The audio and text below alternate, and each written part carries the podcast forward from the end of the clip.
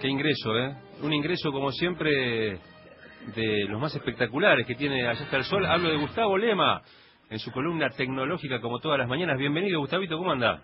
Buen día, amigos, ¿cómo están? Bien, bien, muy bien, aquí estamos. ¿eh? Ya un poco cansados porque recorrimos varios kilómetros haciendo la gira federal, pero es un buen momento como para escuchar alguna novedad informática, que nunca viene mal.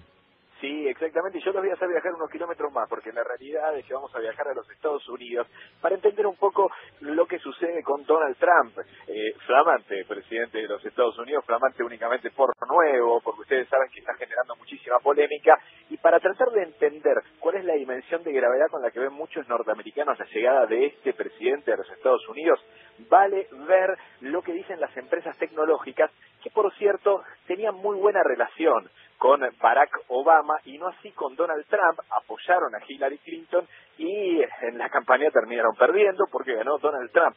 ¿Qué es lo que pasó hace unas pocas horas?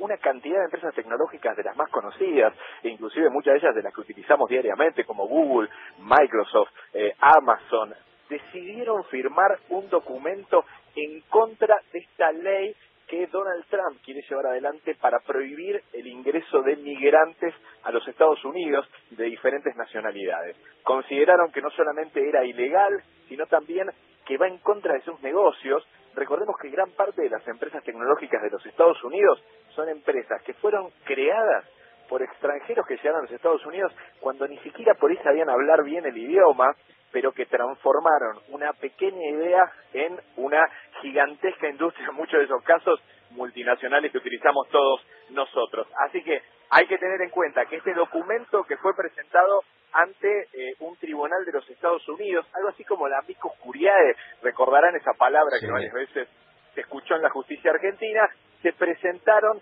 dando algunas causas de por qué esta intención de Donald Trump de frenar el ingreso de migrantes también puede complicar a las industrias tecnológicas de los Estados Unidos.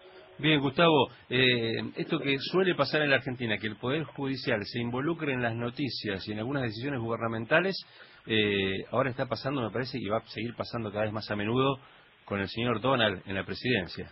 Sí, exactamente, y tengamos en cuenta, Silicon Valley está más que preocupado con la llegada de Donald Trump a la presidencia de los Estados Unidos, así que va a ser una historia con varios capítulos, inclusive en lo tecnológico. Bien, Gustavo, un fuerte abrazo y te esperamos mañana. Sí, claro que sí, como todos los días. Un abrazo grande. Gustavo Lema, bloque tecnológico. Vamos a escuchar